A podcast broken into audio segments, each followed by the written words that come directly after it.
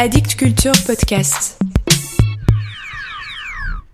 Émile Zola, Le rêve, chapitre 8. Le lendemain, en s'éveillant d'un sommeil de huit heures, l'un de ces doux et profonds sommeils qui reposent des grandes félicités, Angélique courut à sa fenêtre. Le ciel était très pur, le temps chaud continuait, après un gros orage qui l'avait inquiété la veille. Et elle cria joyeusement à Hubert, en train d'ouvrir les volets au-dessous d'elle. Père, père, du soleil. Ah, que je suis contente. La procession sera belle. Vite, elle s'habilla pour descendre. C'était ce jour-là, le 28 juillet, que la procession du miracle devait parcourir les rues de Beaumont. Et chaque année, à cette date, il y avait fête chez les brodeurs. On ne touchait pas une aiguille, on passait la journée à orner le logis, d'après tout un arrangement traditionnel que, depuis quatre cents ans, les mères léguaient aux filles. Angélique, en se hâtant de prendre son café au lait, s'occupait déjà des tentures. Mère, on devrait les visiter pour voir si elles sont en bon état. Nous avons le temps, répondit Hubertine de sa voix placide. Nous ne les accrocherons pas avant midi. Il s'agissait de trois panneaux admirables d'anciennes broderies que les Hubert gardaient avec dévotion, comme une relique de famille, et qu'ils sortaient une fois l'an, le jour où passait la procession. Dès la veille, selon l'usage, le cérémoniaire, le bon abbé Cornille, était allé de porte en porte avertir les habitants de l'itinéraire que suivrait la statue de sainte Agnès, accompagnée de monseigneur portant le Saint-Sacrement. Il y avait plus de quatre siècles que cet itinéraire restait le même. Le départ se faisait par la porte Sainte-Agnès, la rue des Orfèvres, la Grand-Rue, la rue Basse. Puis, après avoir traversé la ville nouvelle, on regagnait la rue Magloire et la place du cloître pour rentrer par la grande façade. Et les habitants, sur le parcours, rivalisaient de zèle, pavoisaient les fenêtres, tendaient les murs de leurs plus riches étoffes, semaient le petit pavé caillouteux de roses effeuillées. Angélique ne se calma que lorsqu'on lui eut permis de tirer les trois morceaux brodés du tiroir où il dormait l'année entière. Ils n'ont rien, rien du tout, murmurait-elle, ravie. Quand elle eut enlevé soigneusement les papiers fins qui les protégeaient, ils apparurent tous les trois consacrés à Marie, la Vierge recevant la visite de l'ange, la Vierge pleurant au pied de la croix, la Vierge montant au ciel. Ils dataient du quinzième siècle, en soie nuancée sur fond d'or, d'une conservation merveilleuse et les brodeurs, qui en avaient refusé de grosses sommes, en étaient très fiers. Mère, c'est moi qui les accroche. C'était toute une affaire. Hubert passa la matinée à nettoyer la vieille façade. Il emmanchait un balai au bout d'un bâton, il époustait les pans de bois garnis de briques jusqu'aux charpentes du comble. Puis, il lavait à l'éponge le soubassement de pierre, ainsi que toutes les parties de la tourelle d'escalier qu'il pouvait atteindre et les trois morceaux brodés alors prenaient leur place. Angélique les accrocha, par les anneaux, au clou séculaire, l'Annonciation sous la fenêtre de gauche, l'Assomption sous celle de droite. Quant au calvaire, il avait ses clous au-dessus de la grande fenêtre du rez-de-chaussée, et elle dut sortir une échelle pour l'y pendre à son tour. Déjà elle avait garni de fleurs les fenêtres, l'antique logis semblait revenu au temps lointain de sa jeunesse, avec ses broderies d'or et de soie rayonnantes dans le beau soleil de fête. Depuis le déjeuner, toute la rue des Orfèvres s'activait. Pour éviter la chaleur trop forte, la procession ne sortait qu'à cinq heures, mais dès midi, la ville faisait sa toilette. En face des Hubert, l'orfèvre tendait sa boutique de draperie bleu ciel, brodée d'une frange d'argent tandis que le cirier, à côté, utilisait les rideaux de son alcôve, des rideaux de cotonnade rouge saignant au plein jour. Et c'était, à chaque maison, d'autres couleurs, une prodigalité d'étoffes, tout ce qu'on avait, jusqu'à des descentes de lit, battant dans les souffles là de la chaude journée. La rue en était vêtue, d'une gaieté éclatante et frissonnante, changée en une galerie de gala ouverte sous le ciel. Tous les habitants s'y bousculaient, parlant haut, comme chez eux, les uns promenant des objets à plein bras, les autres grimpant, clouant, criant sans compter le reposoir qu'on dressait au coin de la grande-rue et qui mettait en l'air les femmes du voisinage, empressées à fournir les vases et les candélabres. Angélique courut offrir les deux flambeaux empire qui ornaient la cheminée du salon. Elle ne s'était pas arrêtée depuis le matin, elle ne se fatiguait même pas, soulevée, portée par sa grande joie intérieure. Et comme elle revenait, les cheveux au vent, enfeuillait des roses dans une corbeille, Hubert plaisanta. Tu te donneras moins de mal le jour de tes noces. C'est donc toi qu'on marie? Mais oui, c'est moi, répondit-elle gaiement. Hubertine sourit à son tour. En attendant, puisque la maison est belle, nous ferions bien de monter nous habiller. Tout de suite, mère, voici ma corbeille pleine. Elle acheva d'effeuiller ses roses qu'elle se réservait de jeter devant monseigneur. Les pétales pleuvaient de ses doigts minces, la corbeille débordait, légère, odorante, et elle disparut dans l'étroit escalier de la tourelle, en disant avec un grand rire. Vite. Je vais me faire belle comme un astre. L'après-midi s'avançait. Maintenant la fièvre active de Beaumont l'église s'était apaisée. Une attente frémissait dans les rues, enfin, chuchotante de voix discrètes. La grosse chaleur avait décru avec le soleil oblique. Il ne tombait plus du ciel pâli entre les maisons resserrées qu'une ombre tiède et fine, d'une sérénité tendre. Et le recueillement était profond, comme si toute la vieille cité devenait un prolongement de la cathédrale. Seuls, des bruits de voitures montaient de Beaumont-la-Ville, la cité nouvelle au bord du Lignol, où beaucoup de fabriques ne chômaient même pas, dédaigneuses de fêter cette antique solennité religieuse. Dès quatre heures, la grosse cloche de la tour du Nord, celle dont le branle remuait la maison des Hubert, se mit à sonner. Et ce fut au même instant qu'Angélique et Hubertine reparurent, habillées. Celle-ci était en robe de toile écrue, garnie d'une modeste dentelle de fil, mais la taille si jeune, dans sa rondeur puissante, qu'elle semblait être la sœur aînée de sa fille adoptive. Angélique, elle, avait mis sa robe de foulard blanc, et rien d'autre, pas un bijou aux oreilles ni aux poignets, rien que ses mains nues, son col nu, rien que le satin de sa peau sortant de l'étoffe légère, comme un épanouissement de fleurs. Un peigne invisible, planté à la hâte, retenait mal les boucles de ses cheveux en révolte d'un blond de soleil. Elle était ingénue et fière, d'une simplicité candide, belle comme un astre. Ah, dit-elle, on sonne. Monseigneur a quitté l'évêché. La cloche continuait, haute et grave, dans la grande pureté du ciel et les Hubert s'installaient à la fenêtre du rez-de-chaussée large ouverte, les deux femmes accoudées sur la barre d'appui, l'homme debout derrière elles. C'était leur place accoutumée, ils étaient au bon endroit pour bien voir, les premiers à regarder la procession venir du fond de l'église, sans perdre un cierge du défilé. Où est ma corbeille? demanda Angélique. Il fallut qu'Hubert lui passât la corbeille de roses effeuillées, qu'elle garda entre ses bras, serrée contre sa poitrine. Oh, cette cloche murmura-t-elle encore, on dirait qu'elle nous berce. Toute la petite maison vibrait, sonore du branle de la cloche, et la rue, le quartier restait dans l'attente, gagné par ce frisson, tandis que les tentures battaient plus languissamment à l'air du soir. Le parfum des roses était très doux. Une demi-heure se passa, puis d'un seul coup, les deux vantaux de la porte Sainte-Agnès furent poussés, les profondeurs de l'église apparurent, sombres, piquées des petites taches luisantes des cierges. Et d'abord le porte-croix sortit, un sous-diacre en tunique, flanqué de deux acolytes tenant chacun un grand flambeau allumé.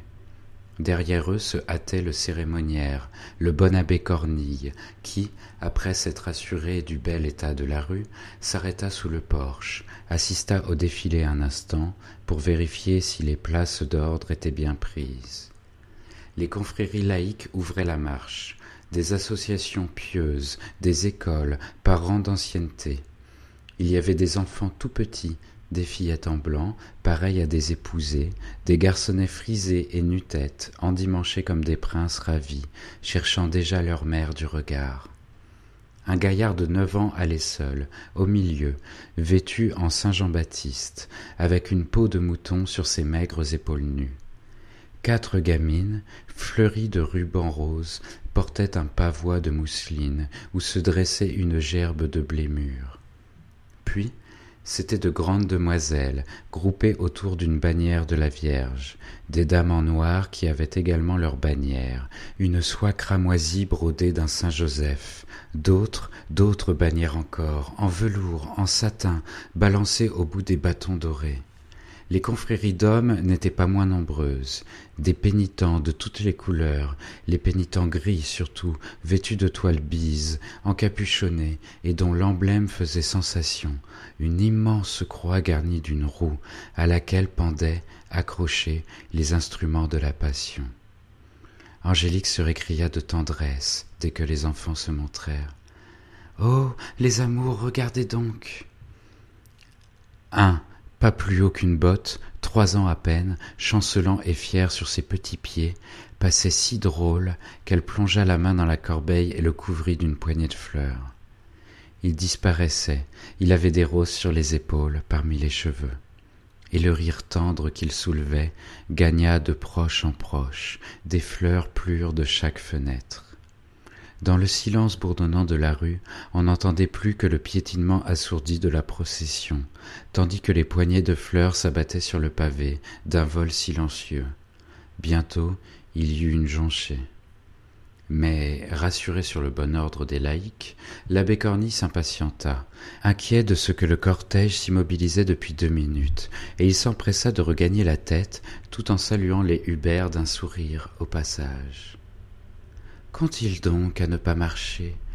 dit Angélique, qu'une fièvre prenait, comme si elle eût, à l'autre bout, là-bas, attendu son bonheur.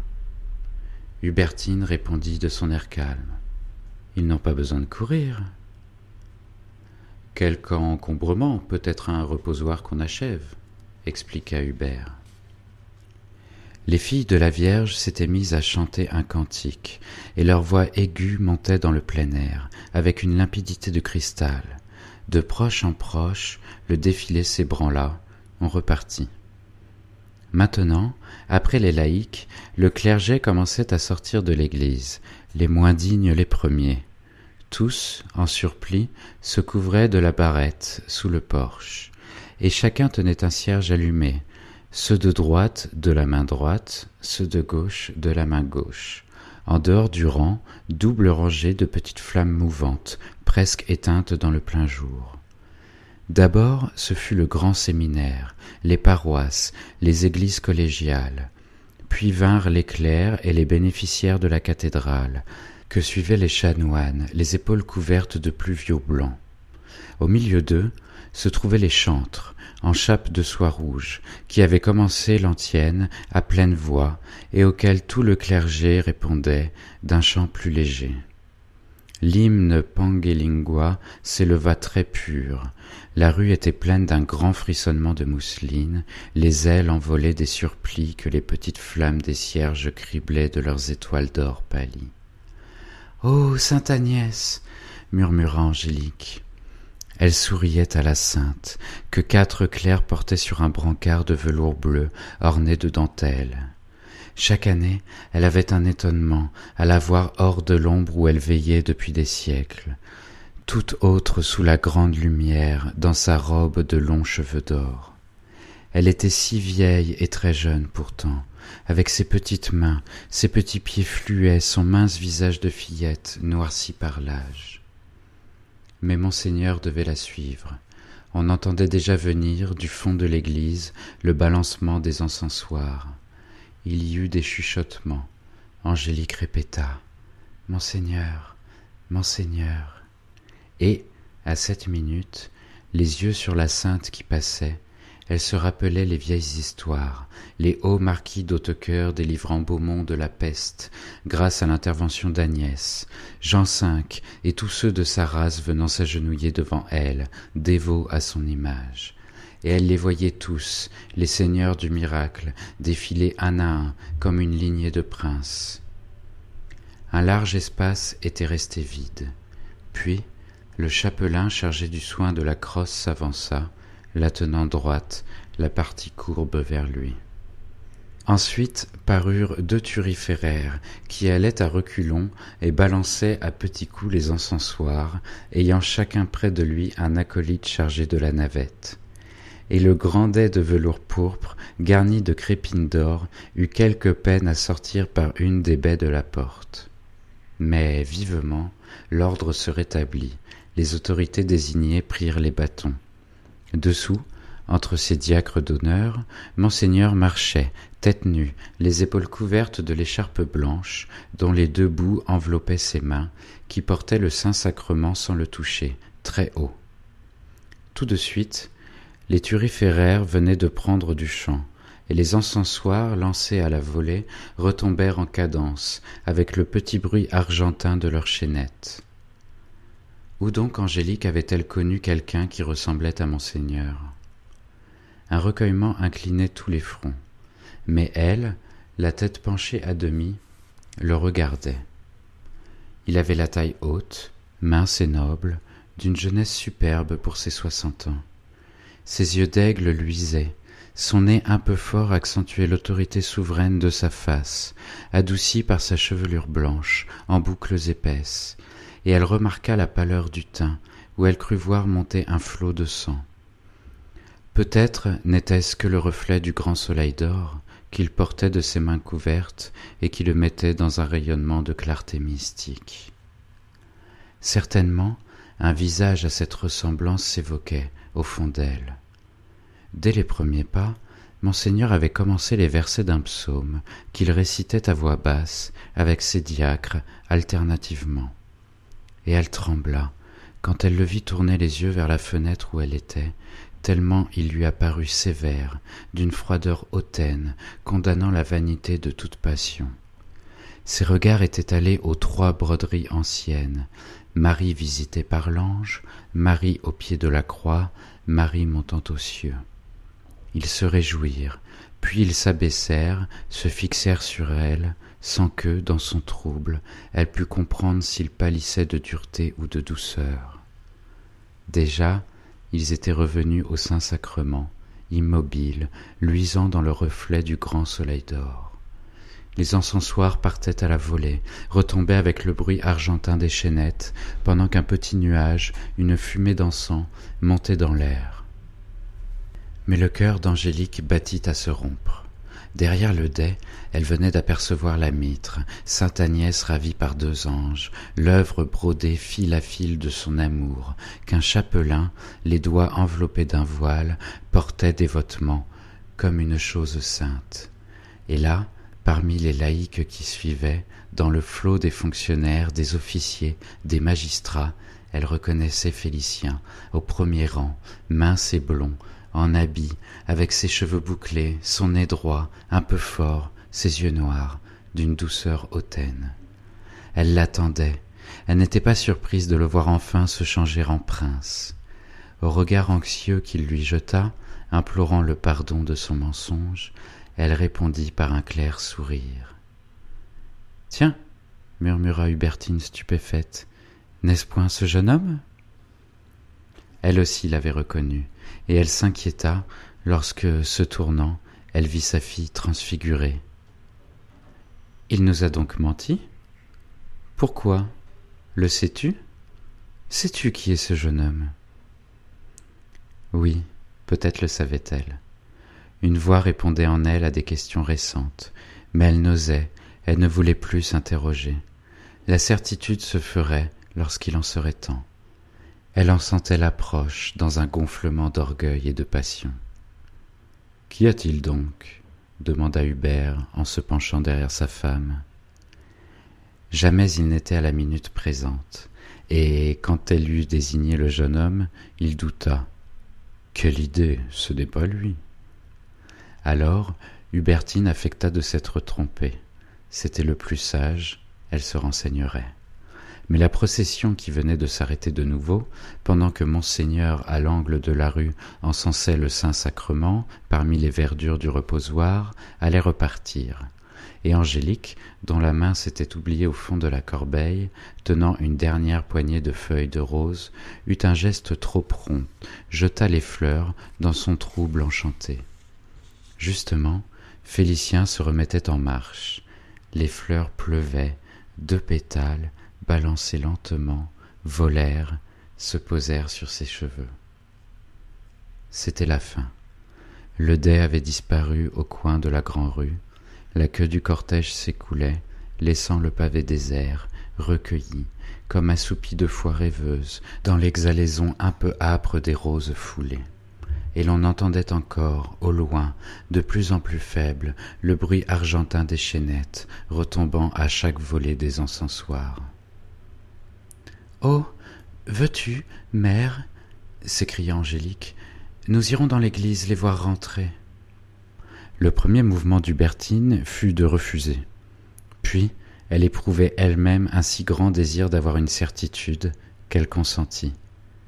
Oui, tout à l'heure, puisque cela te fait plaisir. Mais il fallait patienter.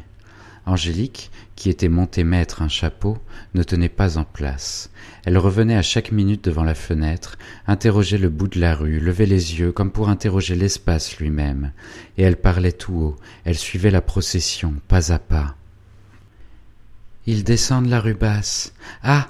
Les voilà qui doivent déboucher sur la place, devant la sous préfecture. Ça n'en finit plus, les grandes voies de Beaumont-la-Ville, et pour le plaisir qu'ils ont à voir Sainte-Agnès, ces marchands de toile. Un fin nuage rose, coupé délicatement d'un treillis d'or, planait au ciel. Cela se sentait, dans l'immobilité de l'air, que toute la vie civile était suspendue, que Dieu avait quitté sa maison, où chacun attendait qu'on le ramenât pour reprendre les occupations quotidiennes. En face, les draperies bleues de l'orfèvre, les rideaux rouges du cirier, barraient toujours leurs boutiques. Les rues semblaient dormir. Il n'y avait plus, de l'une à l'autre, que le lent passage du clergé, dont le cheminement se devinait de tous les points de la ville. Mère, mère, je t'assure qu'ils sont à l'entrée de la rue Magloire. Ils vont remonter la pente. Elle mentait. Il n'était que six heures et demie, et jamais la procession ne rentrait avant sept heures un quart.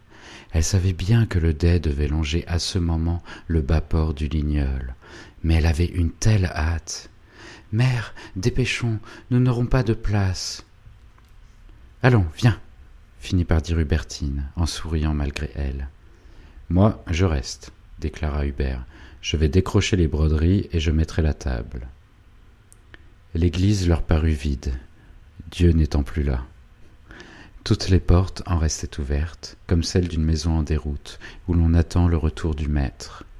Peu de monde entrait, le maître-autel seul, un sarcophage sévère de style roman, brésillait au fond de la nef, étoilé de cierges. Et le reste du vaste vaisseau, les bas-côtés, les chapelles, s'emplissaient de nuit sous la tombée du crépuscule. Lentement, Angélique et Hubertine firent le tour. En bas, l'édifice s'écrasait. Des piliers trapus portaient les pleins cintres des collatéraux. Elles marchaient le long de chapelles noires, enterrées comme des cryptes. Puis, lorsqu'elles traversèrent, devant la grande porte sous la travée des orgues, elles eurent un sentiment de délivrance, en levant les yeux vers les hautes fenêtres gothiques de la nef, qui s'élançaient au-dessus de la lourde assise romane mais elles continuèrent par le bas-côté méridional.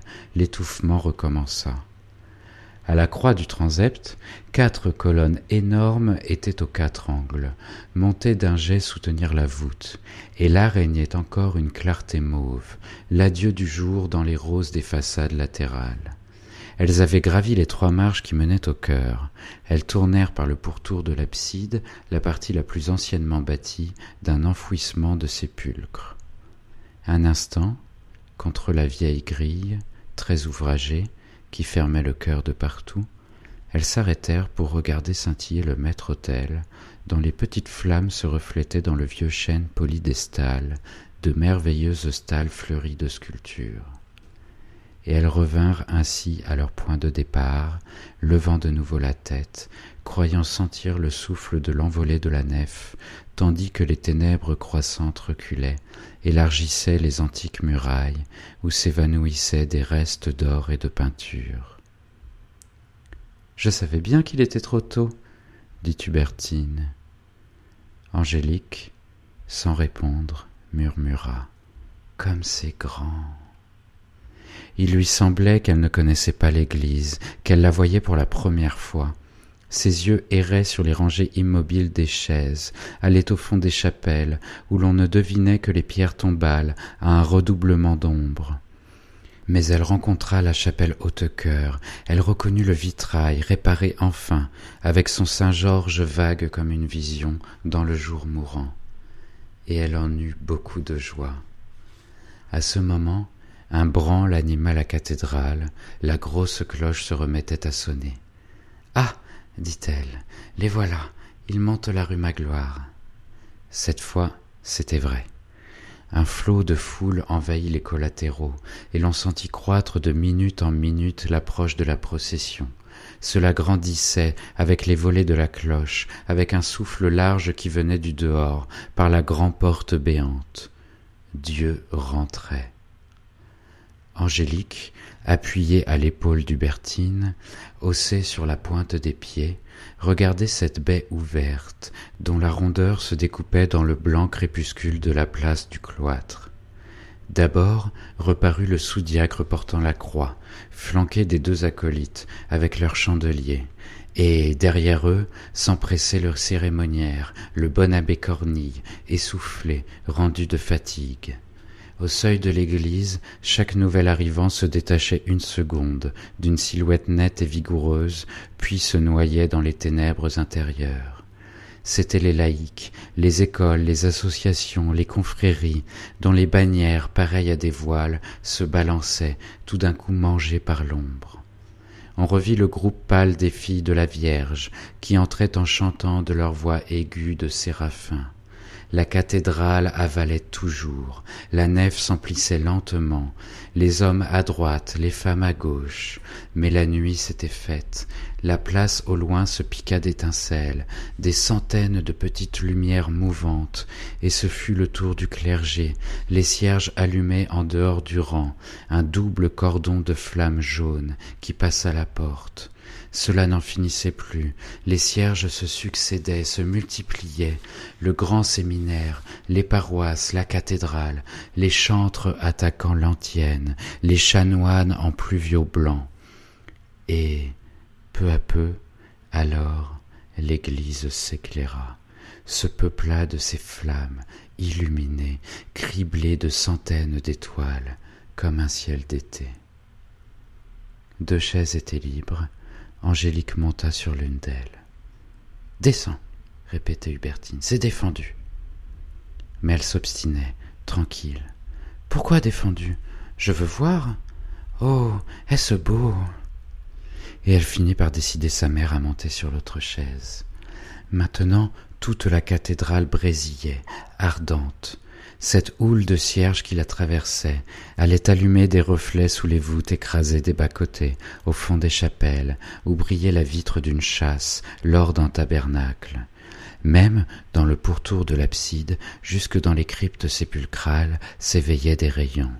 Le cœur flambait, avec son autel incendié, ses stalles luisantes, sa vieille grille dont les rosaces se découpaient en noir et l'envolée de la nef s'accusait encore.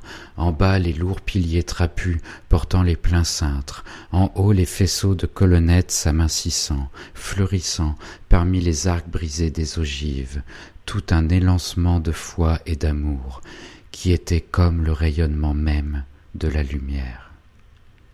Mais, dans le roulement des pieds et le remuement des chaises, on entendit de nouveau retomber les chaînettes claires des encensoirs et les orgues, aussitôt, chantèrent une phrase énorme qui déborda, emplit les voûtes d'un grondement de foudre. C'était Monseigneur, encore sur la place.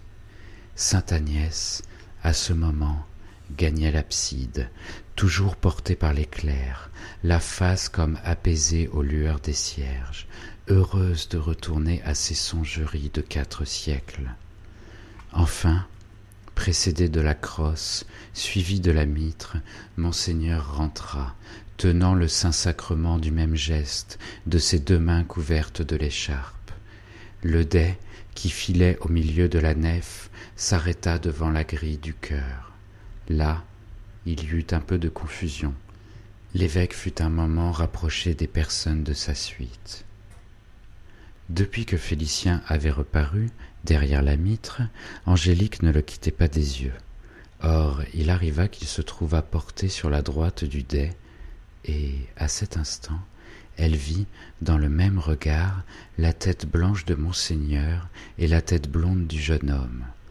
Un flamboiement avait passé sur ses paupières. Elle joignit les mains, elle parla tout haut. Oh, monseigneur, le fils de monseigneur. Son secret lui échappait. C'était un cri involontaire, la certitude enfin qui se faisait dans la brusque clarté de leur ressemblance. Peut-être, au fond d'elle, le savait-elle déjà, mais elle n'aurait point osé se le dire, tandis que maintenant cela éclatait, l'éblouissait.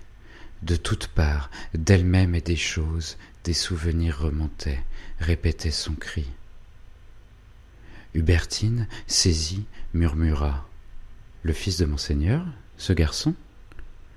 Autour d'elles deux, des gens s'étaient poussés.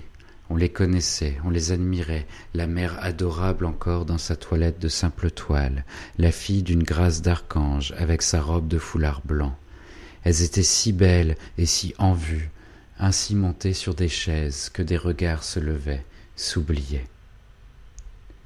Mais oui, ma bonne dame, dit la mère lamballeuse qui se trouvait dans le groupe. Mais oui, le fils de monseigneur. Comment vous ne saviez pas? Et un beau jeune homme, et riche, ah, riche à acheter la ville s'il voulait, des millions, des millions. Toute pâle, Hubertine écoutait. Vous avez bien entendu conter l'histoire, continua la vieille mendiante. Sa mère est morte en le mettant au monde, et c'est alors que monseigneur s'est fait prêtre. Aujourd'hui, il se décide à l'appeler près de lui, Félicien VII d'Hautecoeur, comme qui dirait un vrai prince. Alors, Hubertine eut un grand geste de chagrin, et Angélique rayonna devant son rêve qui se réalisait.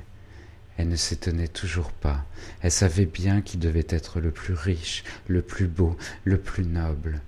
Mais sa joie était immense, parfaite, sans souci des obstacles qu'elle ne prévoyait point. Enfin, il se faisait connaître, il se donnait à son tour. L'or ruisselait, avec les petites flammes des cierges, les orgues chantaient la pompe de leur fiançailles, la lignée des hautes cœurs défilait royalement du fond de la légende. Norbert Ier, Jean V, Félicien III, Jean XII, puis le dernier, Félicien VII, qui tournait vers elle sa tête blonde. Il était le descendant des cousins de la Vierge, le Maître, le Jésus superbe, se révélant dans sa gloire près de son Père. Justement, Félicien lui souriait, et elle ne remarqua pas le regard fâché de monseigneur, qui venait de l'apercevoir debout sur la chaise, au-dessus de la foule, le sang au visage, en orgueilleuse et en passionnée. Ah, ma pauvre enfant, soupira Hubertine avec désespoir. Mais les chapelains et les acolytes s'étaient rangés à droite et à gauche, et le premier diacre, ayant pris le Saint-Sacrement des mains de Monseigneur, le posa sur l'autel. C'était la bénédiction finale, le tantum ergo mugi par les chantres, l'encens des navettes fumant dans les encensoirs, le grand silence brusque de l'oraison. Et, au milieu de l'église ardente, débordante de clergé et de peuple, sous les voûtes élancées, Monseigneur remonta à l'autel, reprit des deux mains le grand soleil d'or, que par trois fois il agita en l'air d'un lent signe de croix.